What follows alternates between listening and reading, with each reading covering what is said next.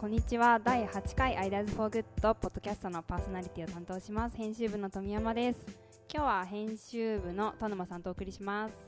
編集部の田沼です。よろしくお願いしまよろしくお願いします。久しぶりですね。久しぶりですね。第1回に出て以来の登場となります。そうそうそう。頑張りましょ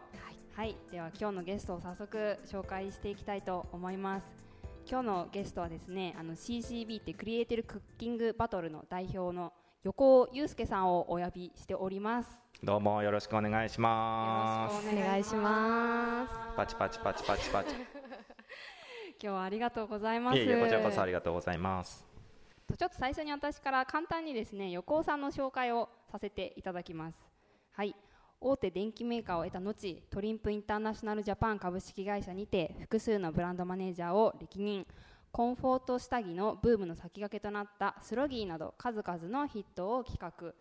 現在はクックパッドにてフードロスをテーマにしたクリエイティブクッキングバトルなど社会課題を料理の観点から捉えた企画を生み出していらっしゃいます。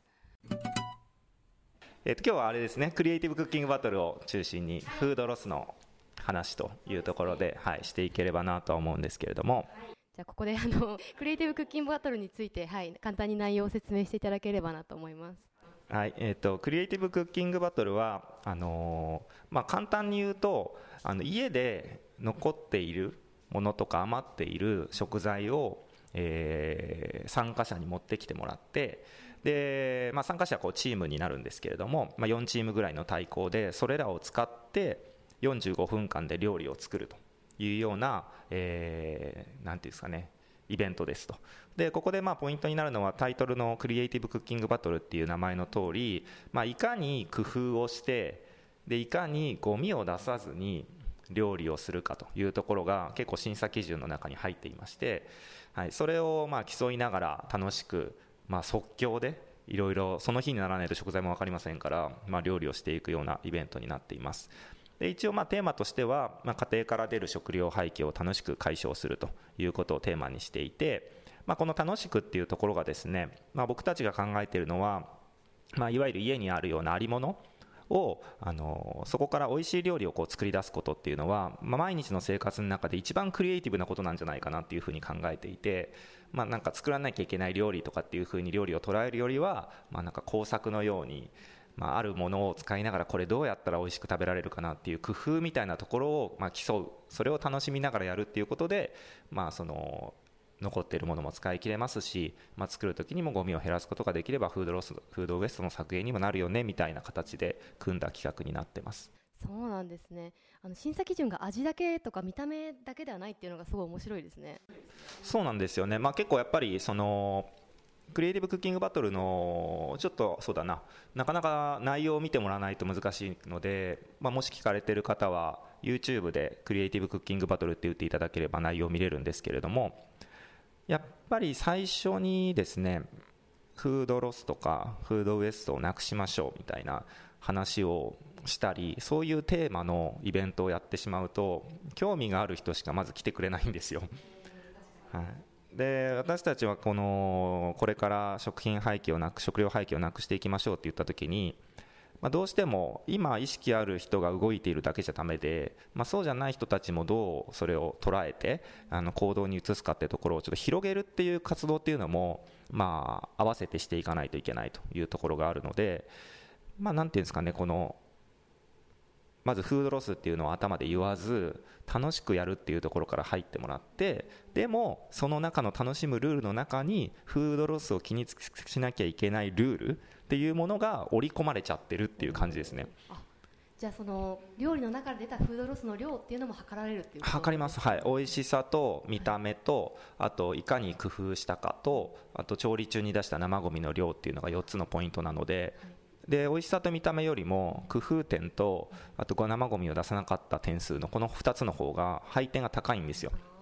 いいですね、はい、なんでプロのチームが出てきても美味しくて見た目がいいものを作ったんだけどゴミが多かったら負けちゃいますし美味しくて見た目がいいものを作ったけど、まあ、変に料理を知っているがゆえに、まあ、これとこれ組み合わせたらこういう美味しいものができるっていうものがみんながもう見たことあるもの。あまあ、これ組み合わせたらそうなるよねみたいなものが出てくると驚きがないので、あのたとえ美味しくても負けちゃう工夫点が伸びなくてみたいなこともあるので結構初戦でプロ敗退ってありましたし、はい、料理できない子が集まって、まあ、1人だけちょっとできるけど他の3人はほとんどできませんみたいなところが、まあ、料理好きなチームに勝っちゃったりとかそういうことも結構起こりますね。そうなんですね。しかも料理してる時にあの携帯とかで調べてはいけないんですよね。はいもちろんもう頭で考えてやってもらいますので、はい、すごいクリエイティブです。私が見に行った時も、そんなアイデアどこから出るんだっていうのがどんどん机に並んでいってでかつそのフードロスを入れるバケツがあるんですけどそれに全然物が入ってないんですよね、うんうんうん。終わった後に見ると。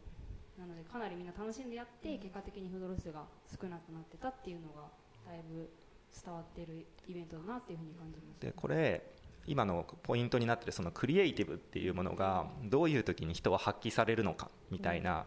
多分まあ料理だけの話じゃなくてですけれども、はい。ことかなと思っていて今回このクリエイティブクッキングバトルってものすごいたくさんの制限を設けるんですよ。例えば当日まで食材が当然わからないですし持ってきた食材も用意どんで同時にみんなでと奪い合うんですね。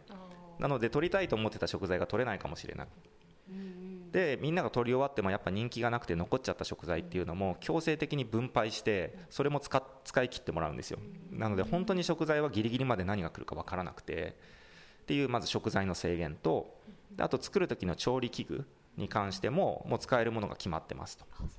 基本的なものしか使えないので。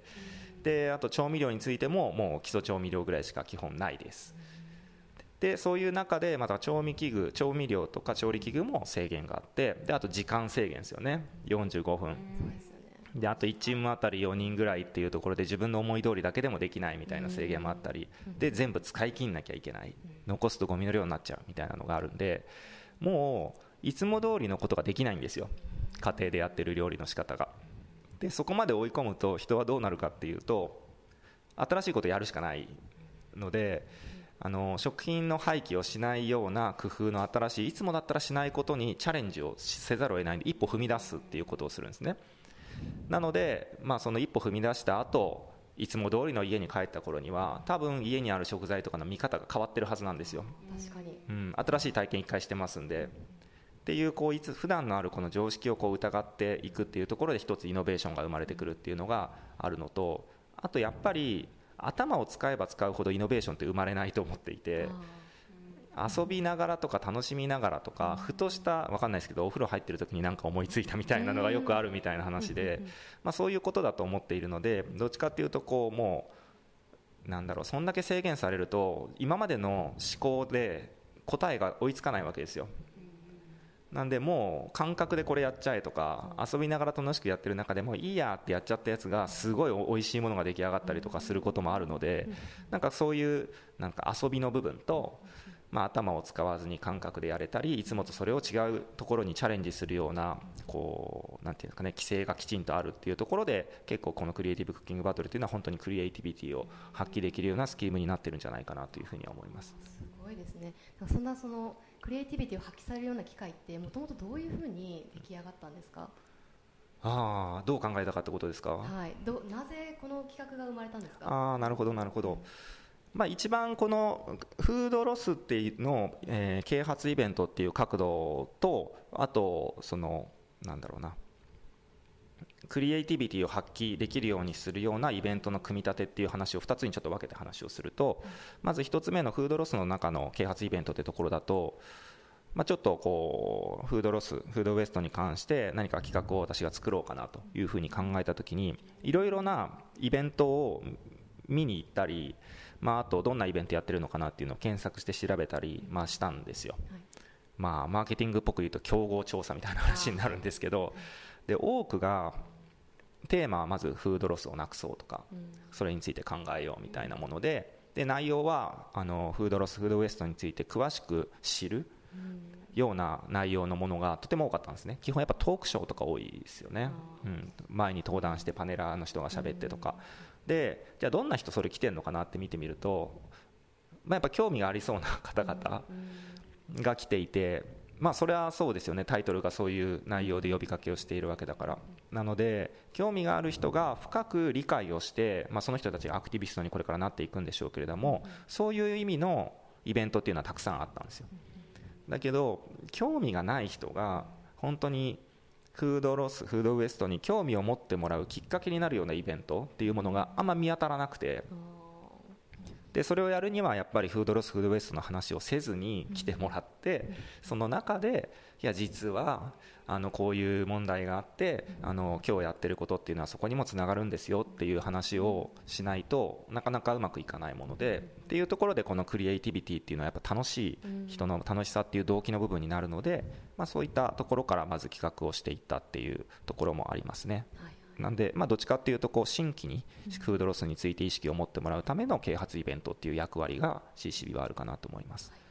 で2つ目は、まあ、どういうふうにこの企画の中身を作ったのかっていうのがちょっとこれ一つ面白いフレームワークの話をしたいんですけど、はい物語であの神話ってあるじゃないですか。うんであの神話って大体話のストーリーに流れがほぼあるんですよだから世界中の神話は、まあ、どれもなんだろうな。主人公は違うんだけど話のストーリーは一緒だって言われていて最初にまず今ある現状今ある例えば村とかにいるわけですよ。でそこに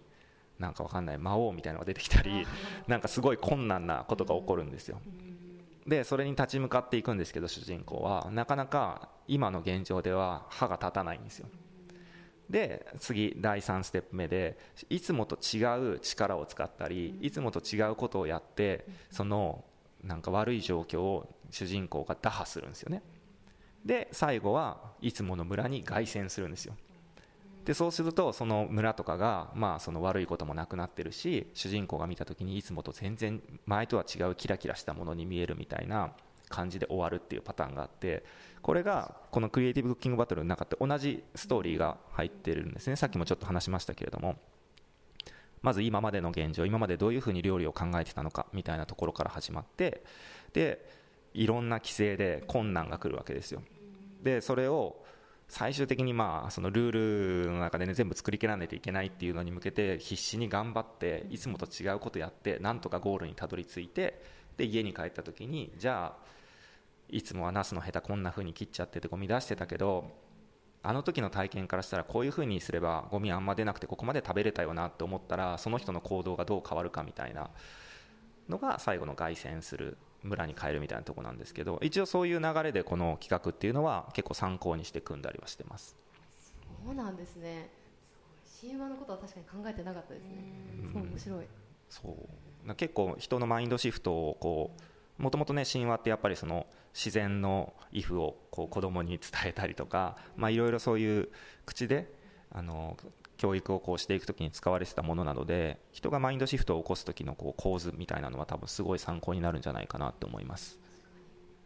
すごいなんか身近な物語ですもんね。小さい頃から読んできた流れで。うんそう。なんでまあ結構やっぱりねクリエイティブクッキングバトルのこの流れもみんなかなり子供みたいにはしゃぎながら、うん、やってるのが結構特徴かなと思っていてまあなんかそういう意味でも相性がいいストーリーだったのかもしれないですね、うん、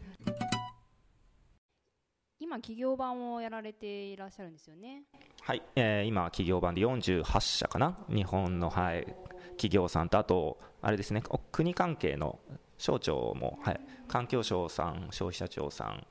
えー農林水産省さんあと国連の方は国連 WFP 協会さんも出場していただいて、は超最高のい、そうなんですよ。でそこもまあ企業さんと戦うわけなんですけれども、まあ、残念ながら全あのチーム初戦で敗退されてましたけれども。はい、まあまああのね料理の腕だけじゃなくて本当に運とかもこれはあるんで、まあ、勝ち負けの問題ではないんですけれども皆さん楽しそうにやってらっしゃいましたねチームビルディングみたいな感じにも受け取れますね。こうやっぱチームの絆がすごい深まるなっていうふうに感じてました見ててね。やっぱりねその4人1チームぐらいでやって一つの困難にみんなで立ち向かっていって、まあ、それを突破した達成感みたいなのはかなりチームビルディングにはなるんじゃないかなと思います。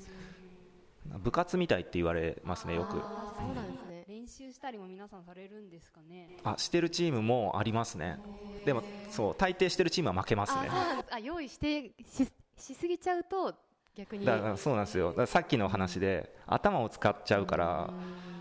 そういうふうに用意したら用意したように頑張ってやろうっていうがんじがらめに自分たちがなると作るものが面白いものが出てこなくなるんですよ。確かに。でもね用意しちゃう気持ちもちょっと分かりますね。なんかこう45分っていう限られた時間なのでこうできるだけその役割はこうしとこうみたいな効率的なって考えちゃいますけどそういうことは本当にあれですね大人になってからやるようになりましたけどなんかもうその取っ払ってやってしまった方がいいんですね。そうだと思います、まあ、特にこのクリエイティブを発揮しないと勝てないっていう場になるとやっぱりそういうこう管理しながらやるっていうなんかもんなんていうんですか問題解決型の考え方とクリエイティブな考え方って結構違うと思っていて何かこう課題があることがもう分かった上で練習してこの課題を解決するためにって頭を使って考えるほどクリエイティビティがやっぱ落ちるんですよね。でもそうじゃなくてもうカオスみたいな状態だけどもうとりあえず走ってわーって思いついたやつでこれがいいって言って出した方がクリエイティビティはやっぱ高くてこれは結構事業の経営していくのとかでも同じようなことが言えるんじゃないかなと思います。あの参加者の方もいろんな層の方いらっしゃるじゃないですか今回その企業とかそのあなんとか庁とかそういう方でしたけど他にはどういう方がいらっしゃるんですか？えっとまあ、今やってるのがその企業の社会人版ですね。でそれ以外にですね夏場に大学生版もやっていて30何校かな？なんか出てで関西でもやって東京でもやって最後決勝戦東京でやって最後大阪府立大が勝ったんですけれども、はい、っていう大学生もやりましたと。であとこの間はあの小学生のバージョンもやりましてそう来ていただいた子たちのうち包丁を握ったことがあるのが2割ぐらいしかいなくて。そう。すごいどんな見てみたいですね。でもできるんですよちゃんと料理。だからこれは僕らもすごく驚きでそう。であと小学校対象生対象だったんですけど高学年の人が来るかなと思ったら6割が2年生だったんですよ小学校の。2年生なんですね。そう。で包丁握った子もあんまりいないでしょ。もうこれは大変だぞと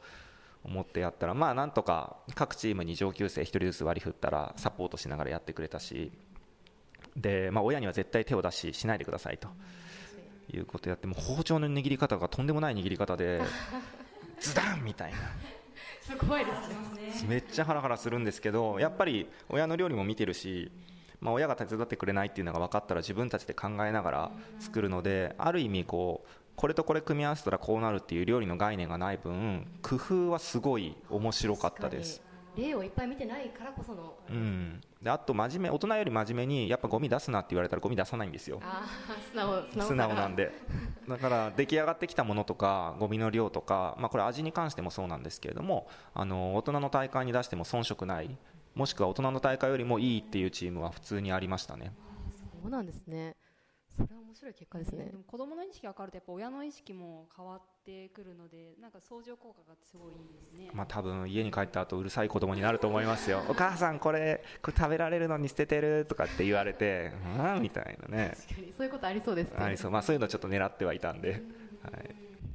さまざまなあの年齢層の方々参加されてると思うんですけどこう参加した後にこういう意識が変わったとかなんかそういうお声って結構ありますか？あ結構ねそれはやっぱ多くてまあやっぱり家に帰るときに野菜の一つ切り方のところでやっぱり手が止まって考えるようになりましたっていう方も多いですし、まあ、冷蔵庫の中にちょっと残ってて、まあ普段だったら例えばなんだろうなあなんか青い葉っぱものがなんか残ってたとでちょっとしかないんだけど、まあ、何か麺類の食べ物をやるときにもう一緒に煮込んで入れて使いましたとかなんかいつもと違う使い方をするようになったみたいな話はやっぱすごく多いですね。まあ、これの話を聞いててすごく面白いなって思うのが家庭にあるものでこう何かものを作るっていう発想っていうのが多分まだあんまりないんですよ。でこれは私がクックパッドの仕事の中でもいろんな方の話を聞いてて思うんですけれども多分子どもの頃から答え合わせ型の教育を受けてきたせいか分かんないんですけど料理がレシピ通りに作ることが正解っていうものに概念上なってる人が結構多くて面白くて料理なんかレシピの写真通りにレシピ通り作ったのにのちょっとならなかったら失敗しましたみたいな。いやいや全然美味しそうだし形違っても失敗じゃないよって思うしレシピを見てそこに書いてある食材をその通りに買ってくるわけですよ。あこのなんか分かんない一つピーマンがなかったから作れませんみたいな。いやなくてもそれ作れるよとか。だから結構ねみんなその今もうメニューが基準になって毎日の料理をしてるんだろうなっていう感覚はすごく受けますね。でもこれってすごいロスの原因なんですよ。今日カレー明日とんかつ明後日スパゲッティ。カレーの時に残った野菜はその後のレシピに出てこなかったらずっと残り続けちゃうじゃないですか。そうですよね。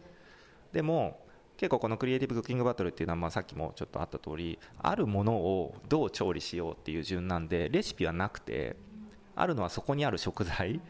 だけなので、まあ、その考え方ができるようになるとあこれはこういう風にしたら食べられるからこれと混ぜちゃえとかこういう風に使えるからいいじゃんっていうようなことができるようになるので結構家のものでなんとかその食べ物を作るみたいなことの概念に大きくシフトしていく。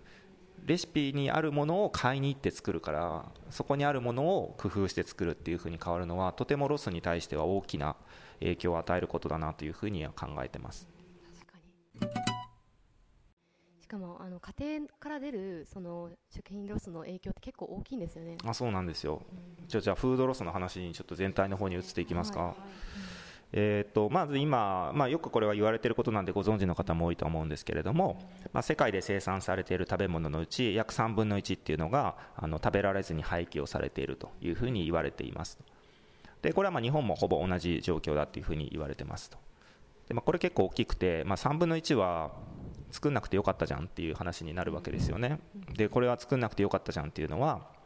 そもそもそこ例えば森だったら畑にしなくてよかったしうんで畑にしたら耕したりなんだったりするときに分かんない燃料とか使わなくてよかったかもしれないしそれを作ったやつを今度は流通するときでも燃料そこでも使わなくてよかったかもしれないしできたやつが並べられて店舗でも電気使わなくてよかったかもしれないしとかもう全部最後の最後で僕たちが捨ててしまうことで全ての工程が無駄になっちゃうんですよね資源が。なんでこの3分の1というのは結構大きいっていうのは環境観点からも言われることが、まあ、とても大きい話です。で日本の食品ロスっていうのが大体年間で600万トンを超えるというふうに、まあ、数字で出ていてこれは国連とかがやっている世界の食料援助の約倍の量だというふうに言われてますでこの600万トン、まあ、世の中のニュースを見てるといやほら恵方巻きとかもあるし小売店とかで結構賞味期限で捨ててんじゃないのとかいやレストランとかの食べ残しなんじゃないのみたいなのを思いがちなんですけれども実はその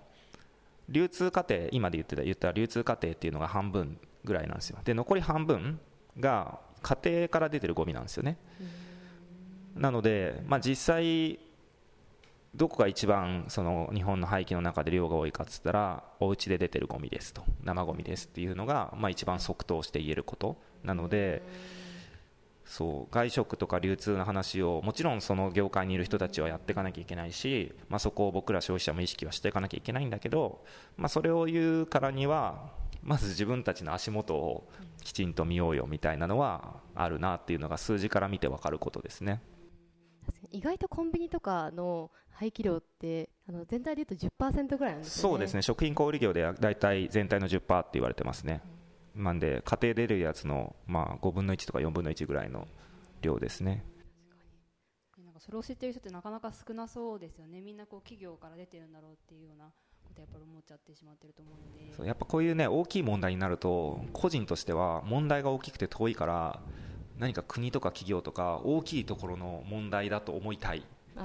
しインパクトの大きいところの。だしそれを自分がやってるとは言われたくないじゃないですか。やっぱ辛いし、うん、っていうのもあるかなと思います。あー向き合いたくない事実ですうね、ん。でもまあふと見てみると結構自分でもできることはあってそのできることになんだろう日常生活としてやってたこと悪いと何の悪いとも思わずにこう普通に下手を落とすのは当たり前と思ってたことがいや実はもっとできることがあるんだよっていう多分知識がないだけだと思うんで、まあ、そこの部分はあそれでできるんだったらそれぐらいするよみたいな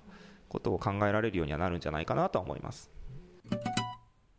まあ、あとこの僕らクリエイティブクッキングバトルは、まあ、その流通より家庭の廃棄というところに、まあ、ターゲットをフォーカスしているわけなんですけれども、まあ、これが両方必要なんですよもちろん流通とかをきちんとしていくことも必要なんですけどこれのいいことは消費者が変わると流通側も変わらざるを得ないっていうことだと思ってます時間はかかるんですけどなんで、まあ、国だったり流通だったりが、まあ、法だったりルールの整備をするっていうのは、まあ、結構トップダウン型で効いてくるのでそれはそれできちんとやっていかなきゃいけないことだけど、まあ、全てはそれだけじゃなくて、まあ、そういう動きがになるからには世の中の人たちのこの空気感みたいなところもありますしあと流通側ももともと僕ね前職では物を売る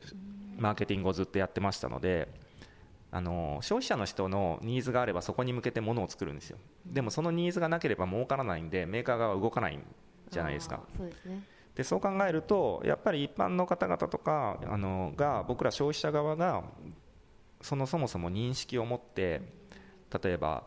ゴミを出さないようなところのものがいいから、まあ、そういうところを支援しようとかそういうそういう概念を持ち始めるともう流通側も変わらざるを得ないんで、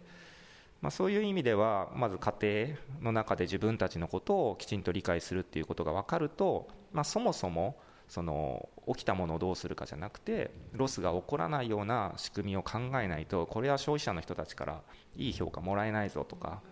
まあ、そういう概念に変わっていくんじゃないかなっていうふうには思います。の消費者の意識ってあの私たちもその数字を知らないぐらい、まあ、あの無関心だったりとかはすると思うんですけどその意識を上げるためにはどうしたらいいですかね？あこれねめっちゃ面白くてこれも海外のいろんな論文の研究とかでも出てるんですけれども、あのーまずフードロスに関する認知。これ特にヨーロッパが中心になって調べられたものなんです。で日本もそのまま当てはまらない部分もあるとは思うんですがまず食品食料廃棄が悪いことだっていうのは認知があるんですよみんな、まあ、あるじゃないですか、はい。だからそこのだそれは良くないよねっていう考えと心構えっていうのは、まあ、アティテュード英語で言うとはあるんですよ。でもビヘイビアって振る舞いとか行動はつながってないんですよみんな。そう。だ結局この悪いものだっていう認識があるだからフードロス良くないよねっていうのを前でたくさんいくら声高に言ったところでみんなの行動は変わらないってことなんですよね。その認知はあるから、まあ、もっともっと認知がある一定量を超えて強くなったらもう絶対ロスしないみたいになるかもしれないけど、まあ、なかなかそこまで叩くめるのも大変なんで。ってなると僕らがやんなきゃいけないことっていうのは一般の方向けっていうところでいくとその認知はあるんだけど行動しない。じゃあなんで行動しないんだろうって今の話ですよね、でそれを個人の行動レベルでに落とし込んでいってその要は食品廃棄が悪いものだっていうのはもういいと。その次にどうしたらその人がやりたくなるのかってところをどんどんどんどん伝えていかないと意味がなくて例えばクリエイティブクッキングバトルはそれを工夫する楽しさっていうところでいやそういうふうにやるのって結構楽しいから一回やってごらんっていうような料理の楽しさみたいなところでやってますし例えばあの井出留美さんであの食品フードロスのことを、ね、あの熱心にやられてる方もいらっしゃいますけど彼女はこの前本であのコストを削減あのお金が削減にちゃんと無駄をなくすとなるんだよみたいな本の出し方をされてて、まあ、あれはね使うお金が家計の中で減っていくっていうのも一つのベネフィットですのでああいういいことの角度からフードロスの話をしたり、まあ、いかにこうフードロスが大変だよっていうことだけじゃなくて、まあ、それよりもまずその個人の人にとっていいこと楽しいことっていう角度からあのフードロスの話っていうのを伝えていくようにコミュニケーションしていかないとなかなかその人の行動っていうのは変わらないんじゃないかなって思います。なんか悪いものって知っていても自分個人の行動でいうと確かにそのスーパーとかでも消費期限長いものから手を伸ばしてしまったりっていうのはありますもんね。そうだから結構どっちかっていうとこれはコミュニケーションの問題なんじゃないかなって僕は思ってます。はい、なんか例えばですけどこれはまフードロスに関わらずですよ。人と人とのコミュニケーションで言った時に僕らが例えば僕がすごい好きな人がいるとしますと。でその子を、うん、デートに誘いたいというふうにして。で、まあ、その子は、まあ、例えば僕車乗らないんですけど車がすごい好きだったとしますと。で彼女は別に車には興味がないですと。でも僕はドライブデートに誘いたいんですよ。車好きだし車の話したいし。って言った時にダメな例は大好きな車について話を一方的にしてデートに誘うわけですよ。この車はさ排気量がさとかでここのところのこれがすごいかっこよくてあの車とこう違くてそういう車俺あるからちょっと見に来て一緒にドライブしようよって言うんですよ。興味ないんですよね彼女は。そう。でも彼女のことをすごい何が好きなのかなとかあの子どういうのだったら楽しいと思ってくれるかなって相手のことをすごい理解した上であなんか海とか行くのが好きな子だとそういうのだったらいいなって言ったらじゃあ今度あの車に乗って海沿い風切るのとかすごい気持ちいいよみたいな。であの海沿いにあるあの有名なカフェのところで一緒に分かんないけどパンケーキ食べたりとかちょっとそういうの行こうよみたいな話したらあ楽しそう行くって言ってくれるわけですよ。で分かんないですけど車に乗っててなんかいろんな車見たりとかした時にあなんかこの車ってちょっとなんか違うよねみたいな話が出たらチャンスですよね。話をする。いや実はまあそれも言い過ぎないようにしなきゃいけないけど、はい、実はあのこここういうところが違くて、まあ、そこのところとかって俺好きなんだよねみたいな話したら、まあ、超共感はしなくてもあへえそうなんだぐらいでは聞いてくれるところまでは来るかもしれないからなんかそれと全く多分これと同じことでまずそもそも社会問題とか食品廃棄悪いって分かってるけどすごいそれを何とかしなきゃいけないっていうほどまでは今の時点では興味がないっていう人に食品廃棄の話をめっちゃしても多分来てくれないんですよ。しそうそれで行動に変えようっていうところまでこっちに共感もしてくれない。から彼らが彼女たちが何を普段考えててどういうことだったら興味を持ってくれるのかっていうコミュニケーションのちょっと根本のところを理解した上で伝えるっていうことをしないと、まあ、さっきのいや家計が助かるんですよって言われたらお助かる方法ならやろうかなみたいなのはあるかもしれないし楽しいんだよっつったら来るかもしれないしっていうどちらかというともうここからはその個人の行動に落とし込む時にはやっぱりコミュニケーションをきちんと組み立ててあげて伝えてあげることっていうのはすごい重要になるかなって思います。すごい大事ですね。なんか食品ロスとかに問題の興味があるっていう人は少なくてもあの料理に興味があるって言ったらすごい結構人数多いですもんね、うん、そうですね。その道も多分あるかなと思います、まあ、料理好きの人によるクリエイティブな戦いみたいなのも多分ありだし、まあ、今回は多分来てる人たちっていうのはそんな料理できない人たちはやっぱなんかチームで出てわちゃわちゃやるっていうのが楽しそうっていう理由で結構来てる人が多いですね。料理できない女子4人組で来ましたみたいなのを最初から書いてくるそう子もいるんで。楽しそうが結構モチベーションになるんですねうん。まあそれがもしねきちんとうまくいって来てもらえればあのフードロスとかフードウエストの認知とあと帰った後の行動みたいなところでいうと新規に理解してくれる人の数が増えたってことになるので、まあ、企画としては成功なんじゃないかなとは思います。ありがとうございます、はい、私最近すごい思うのが、まあ、これもちょっと料理と関わると思うんですけどなんかこうフードロス削減するのになんか生産と消費の距離を近づけるのってすごい大事だ。なんかなぜかというとやっぱ生産者の人に会いに行くとその人のこうストーリーとか思いが伝わってなんかその食品食料とかを大事にしようっていうふうに思うじゃないですか。なのでこう料理をする機会を増やすことでその生産者の人へ思いを馳せる時間がすごい増えてっていう仕組みができると思うのでなんか料理をすることをどんどん増やしていきたいなっていうふうに思ってます、うん、結構それ大事ですよね、うん、なんかどうしてもなんていうんですかね。あの食ちょっとこれはエモーショナルな話になりますけれども何でも手に入物物でもそうです食料でも。自由に手に入るようになると一つあたりのものの価値はやっぱり薄れるじゃないですか。だっていつでも手に入れられるから別にどうなっちゃってもいいものになりがちなわけですよ。なんでこの例えばフードロスの話も先進国になればなるほど家庭とかそっちの家の方でのロスが増えていくんですよね、でまだあの例えば流通網とかで冷蔵技術が発達してないとかそういう国になればなるほど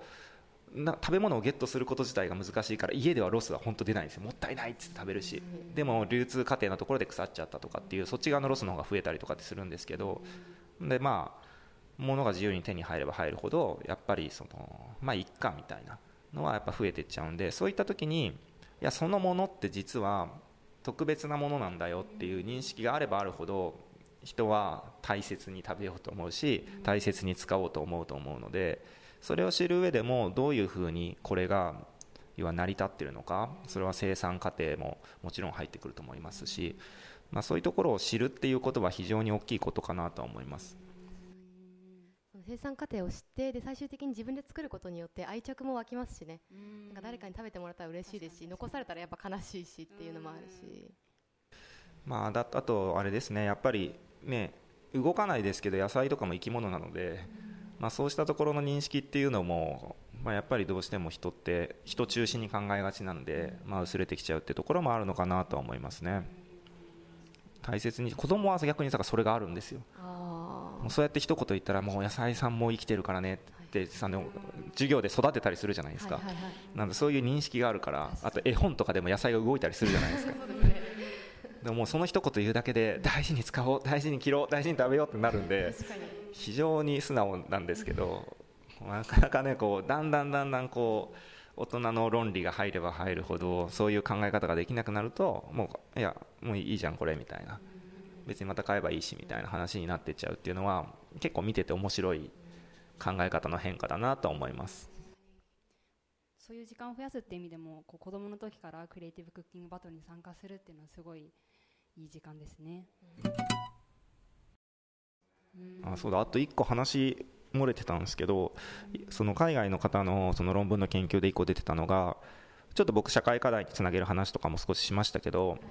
フードロスが社会課題につながってるからロスをなくそうって言っても一切みんなロスをなくす活動をしないらしいんですよ。要は社会課題の話をしてもフードロス削減には大して効かないっていうのがもう出てて。ででそれはもう理由は結構明確で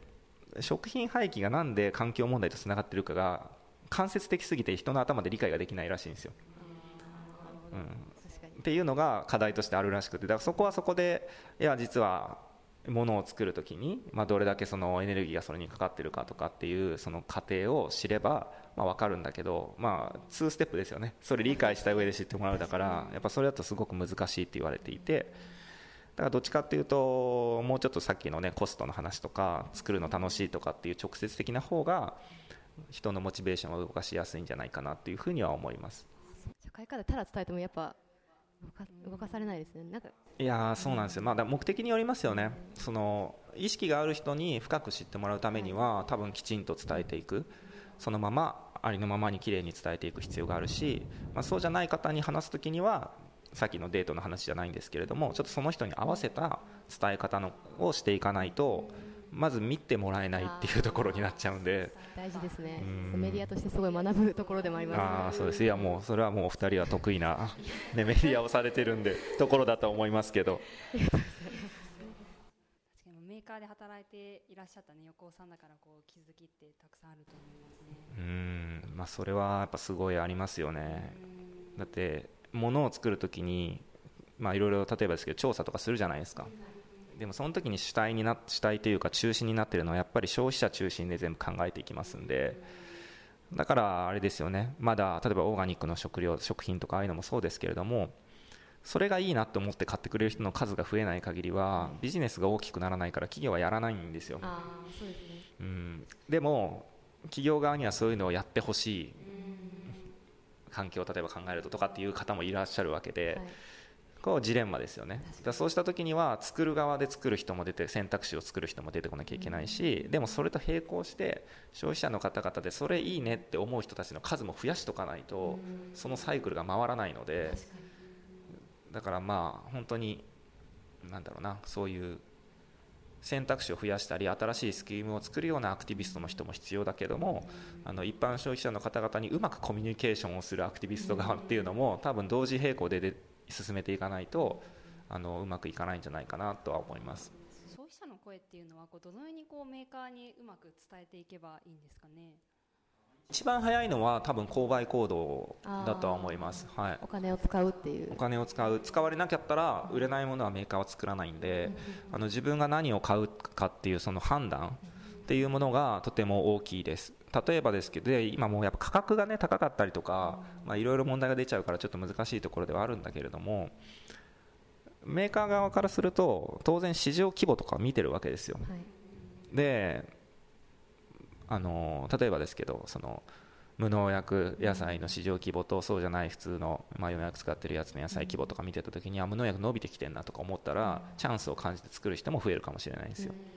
まあ、かといって、まあ、みんながみんな無農薬すればいいとかそういう単純な問題ではこれはないんですけれども、まあ、なんだろう。それぐらいあのメーカー側としては何が今トレンドとしてきていてそれの規模が自分たちがビジネスをする規模に達しているのかしてないのかっていうところで踏み出すか踏み出さないかっていうのはやっぱ決めるのでもし消費者の側で自分たちが思っている信念に合わせたプロダクトが世の中にあるんだったらそれを支持してきちんとお金を払って使うっていうのは一つのなんだろう世の中を動きを変えるきっかけにはすごくなるんじゃないかなと思います。そうですね。自分が支持したい企業にお金をちゃんと投資するっていうところですよね、うん、それを知るためにはやっぱり情報もしておかなきゃいけないのでこういうふうにイベントとかメディアとかいろいろ見て勉強する機会がもっと増えるといいなって思います。そうですね、はい。メーカー側もね結構きちんとこう伝えようと頑張ってるとは思うんですけれども、まあ、メディアの方々はいろいろな観点で選択を皆さんされると思うので、まあ、それに合わせてというかその方々にきちんとやってることが届くようになんか伝えていけると、まあ、選ぶ側もあ私はこれが好きだからこれっていうのを決める一つの要因に、まあ、知らなかったらそもそも、ね、手出せないんで、ね、うん、なるんじゃないかなと思います。とうございます。なんかすごい真面目な話になりましたね。真面目な話をしましたね。でもすごく大事なことだと思います。みんな、みんなが知っておいてほしいことですね。思ったよりね、うん、自分たちの、ね、意思決定がすごく社会に影響しているっていうことそうですね、なんかこれ、クックパッドのあのが料理、まあ、世界中で毎日の料理をこう楽しみにする状態にするみたいなところを目指しているんですけれども、あの料理それを何でしてるのかみたいなのが僕やっぱり入社して今2年目なんですけれども、まあ、気になって聞いていた時にいや料理っていうものが、まあ、人あと社会あと地球を良くしていくものだそれを一番良くするものだって僕らは信じてるって話を、していてでそれどういうことかなって言って深掘りしていろいろ考えたりったんですけれども料理って食べるまず自分の、まあ、体の面だったらフィジカルには健康みたいなのだしエモーショナルにはなんか嬉しい気持ち楽しい気持ちになれたみたいのがあると。で当然作ったら相手がいるんで相手も同じように影響を与えますと。で、まあ、相手がいるってことはその人数が増えてくると社会性を帯びてくるんですよね料理っていうのは。でさらに料理をするってことは食材を買いに行ったりするんで何を買うか何を選ぶかっていうところで、まあ、経済もそうですけれども地球にも影響を与えられるんですよ。だそういったところもあってでも日々2回から3回するようなこの料理っていうのはすごくやっぱりインパクトがあるんじゃないかなっていう考え方をしているのが結構クックパッドの根本のところにあって、まあ、そういうのを見ていってもあれですね消費者の方というか僕ら一般的にまあ過ごしている中で何を選んでどういうふうにそれをこう自分たちの行動として使ったり、まあ、作ったり食べたり料理だったりしますけれどもそれをするかっていうのがものすごく実は大きなところにも積み重ねで影響を与えているっていうのは間違いなくあると思うのであの決してこう自分たちにとって遠い話だって思わずに一つ一つのその自分たちのチョイスっていうものを選びながら、まあ、まあその選ぶ時も難しく選ばなくていいんですよ。自分たちが気持ちいいなって思うものを買えばいいんですけれどもあのしていくっていうことを、まあ、する意識っていうのを持つのは非常にいいんじゃないかなと思います。料理ってすごい人々にとって身近なものですよね。結構どの国の人だって料理をしてますので、だからそういう意味でなんかこう日々の選択とか行動を変えていけたらいいですよね本当にそれはあると思います、なんかやっぱりね日常のなんか自分自身のやなんだろう日々の行動を変えようとするときに日々の中でどれだけその行動をするきっかけがあるかっていうのは多分重要だと思っていて。な料理はもう必然的に食べないとお腹空いちゃうんで。本能にそうそう。もう日々絶対来るんで、まあ、そういう意味ではそこの行動が変わるとその人の行動が変わるにはすごく大きく寄与するかなと思います、まあ、僕前やってたね下着もほぼ女性においては毎日つけるので、まあ、そういう意味ではそのつけた方の一日がどういうものに変わるのかとかそういったところの影響値も大きくてすごく楽しくやってたんですけれどもなんでまあ頻度が少ないものより頻度が多いものの方が変わった時のインパクトは大きいんじゃないかなと思います。そうですね、うん、じゃあここからは横尾さんのこれからのことについて、はい、はい、ちょっとお聞きしていきたいんですけどもあのこれから例えばあの新しいチャレンジとか料理を使って何かしたいっていうものって何かありますか？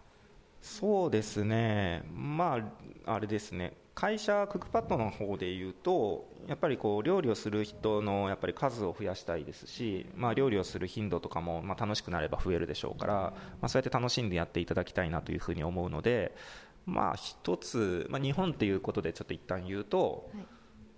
まあ、性別でいうと男性の料理する頻度はやっぱ少ないんですよ、まあ、する人の割合も、はい、これはもうデータで出ていて、はい。なんか男性も料理もうちょっと楽しくやればいいのになっていうふうにはちょっと思っていますとそこも何かできるといいなっていうのもありますし、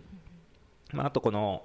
まあ、料理をするってなった時にさっきのこうレシピ通り作らないとダメなんじゃないかみたいなそんなドキドキしながら作るよりもうちょっとこう楽しく自由に作ってほしいなっていうのもありますからまあそこを伝える上でもこのクリエイティブクッキングバトルっていうのはまあもう自分たちで結構頑張ってやるっていうステージはまあ去年今年やって大体まあ見えてきたかなと思っていてまこのブランドロゴであったり内容のスキームをもうそのまんまあの誰でも使ってフリーで使っていいよっていう状態に今してますので。あのやりたいっていう声も結構いろんな自治体さんとかあの企業さんからももらっているのでそういうところにどんどんこの内容をですねパッケージ化して渡していって、まあなんですかねチームビルディングでもいいし、まあ、エンタメとしてみんなで楽しむでもいいし、まあ、そういったところに使っていってもらって結果広がることがあの食品廃棄への意識が上がるみたいなところまで今度広げて持っていければいいかなとは思ってます。で今年あとオランダでもやったんですよ。おそうなんですか、はい、オランダのにいる学生の子たちが聞きつけて内容をこっちでもやりたいって言ってちょっとサポートして向こうでやってもらったんですけれども、まあ、そういうのでちょっと海外でもやりたいとかっていう声もちょっとあるので、まあ、そこもさっきの、ね、話と一緒ですけれどもちょっとサポートしながらやりたいっていう人たちにそのまま使ってやってもらうみたいなことが、まあ、できると面白いのかなとは思ってます。オランダが初開催ですか？海外は初ですね。そうなんですね。だいぶ面白かったですよ。そうですよね、はい、日本と違ったんじゃないですか？全然違いましたね、うん、まずあのオランダって結構国籍が国籍って言ったらいいんですかね。いろんな国からの方がいらっしゃってるので、なんかアジア系の人のチームがあったりインド系のチームの人があったりとかそう。そうあとまあ現地チームがあったりとかで、まあ、それぞれやっぱり料理って家庭環境が現れるんで、まあ、作る料理がみんな違うんですよね。うん、っていうのもあって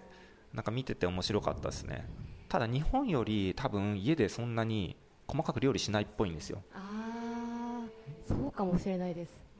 なんかちょっとこうカットして一品だけサラダとかああいうのは作るけどそうとかちょっとこう薄いクレープみたいなパンケーキみたいなのを焼くところはやるけど他はもうちょっと切って作って出しただけみたいなのが多いっぽくて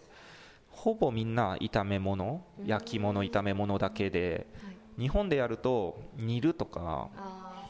あと揚げるとかそういうのをみんなやり始めるやつがいるんですけどそれがあんまりいなかったので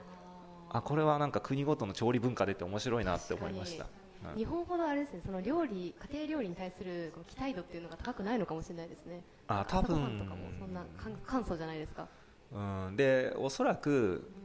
何を簡素と思うかみたいなところだと思うんですけど彼らは結構それで十分だと思っているし十分その時間をハッピーに過ごせるって思ってるだろうからなんかその違いとかは結構面白いですね前ねそうクックパッドの中で話をしててとあるあの子育てをしながら働かれてるママさんが言ってたのが面白くてあのもう料理が辛いと。とにかく辛いと、まあ、すごいわかる。すごいそうですね。で彼女がでも辛いんだけどちょっと心が楽になった瞬間があったって話をしててえそれ何ですかって聞いたら海外に行った日本人の方ヨーロッパフランスだったかな？フランスに行ってる方のブログを彼女は欠かさず読んでるんですよ。知らない人なんですけど。で同じように子育てをしていてで今日の夜ご飯は切ったチーズとハムとなんかパンと一品だけ自分で作ったスープでつってそれを子供と一緒に楽しそうに食べている写真を風景と一緒に上げてたんですよ。でそれを見た時に、まあ、フランスバイアスが彼女の中にもかかってはいるんだけど 素敵と。でもあ料理ってこれで全然子供とも幸せに過ごせるしいいんだって思ったらしくて。でも彼女の中では多分子供時代の経験かどうかわからないんですけれども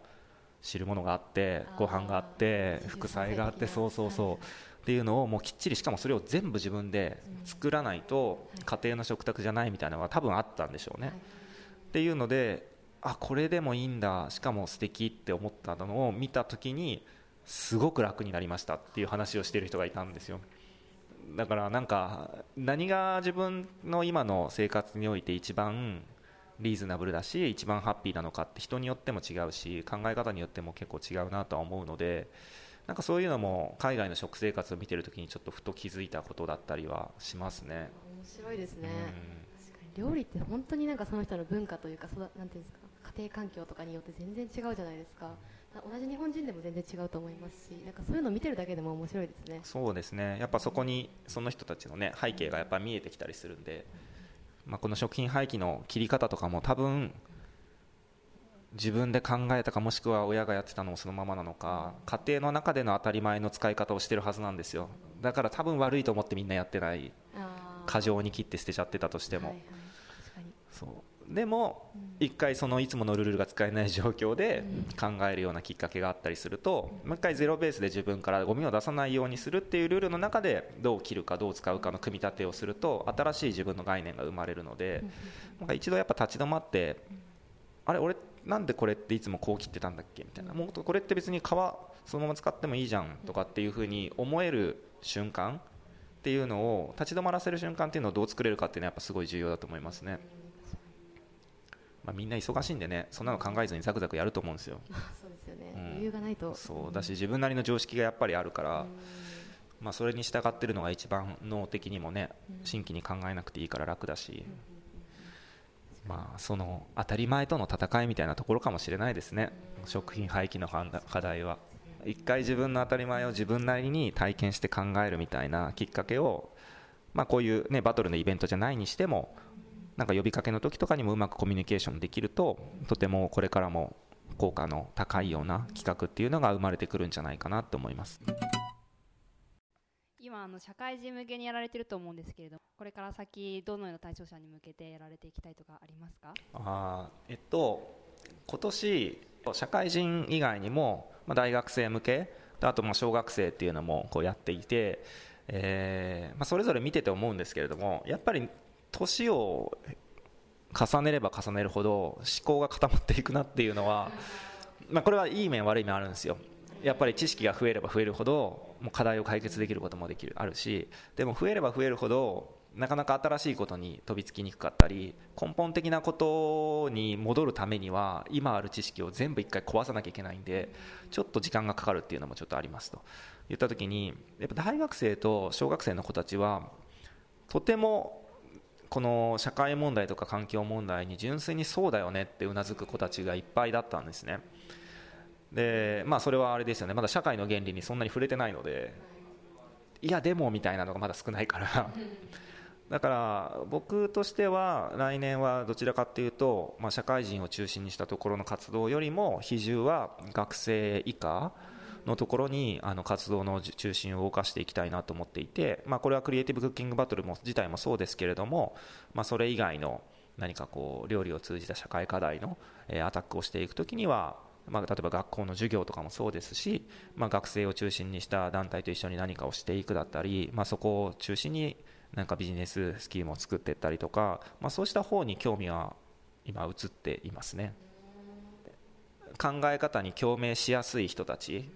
まあ、すごいマーケティングっぽく言うとやっぱりコンバージョン率が高いところから ちゃんとか広げていくのが定石だとは思うので、まあ、きちんとその社会に対して意識が今の時点でも持ちやすくてで一緒に行動をしてくれる方々っていうふうに考えた時にやっぱりその学生とかっていう方が僕は今このムーブメントを広げていく上では重要なんじゃないかなっていうふうに考えたっていう感じですかね。クリエイティブクッキングバトルも上ほとんど学生の方がやられてますもんね。そうですね。はい、もうあれもみんなかなり熱意を持ってやってくれてたので、まああの小学生のクリエイティブクッキングバトルでちょっと面白かったのが、やっぱり親は子供がうまくこう料理できてないと包丁を奪って料理をしたがるんですよ。ダメだって言ってるのに。今日は手伝っちゃいけないって言ってるのに。でああこれってでも家庭でも起きてるんだろうなと思ってあれしちゃだめこれしちゃだめとか、まあ、要は子供の判断基準より親の判断基準を伝えていっちゃうんだろうなと思っていてまあでもそれはどこでもまあ、子供もも子供でねちゃんと生きていくためにも覚えなきゃいけないこともあるから重要なんだけどでもその親の概念を変えるって大変だなと思っていてさっきの話ですよね。本当にもう知識が積み重なっちゃってるんで。親から言われても子供がうんでもそれも間違うと思うとかなんかそういうなんだろう今の社会に対する非行少年非行少女を増やすみたいな、はい、っていうのは、はい、だいぶパンクで面白いなと思って僕そういう方が好きなのでなんかそっち側を中心にやっていきたいなって思ってます。そう。そうですね。親の意見も一意見なので、まあ、他人では他人では親子ではありますけど他人ですし、はい。まあ、ただ重要参考意見としては確かに承ったと。ただ僕が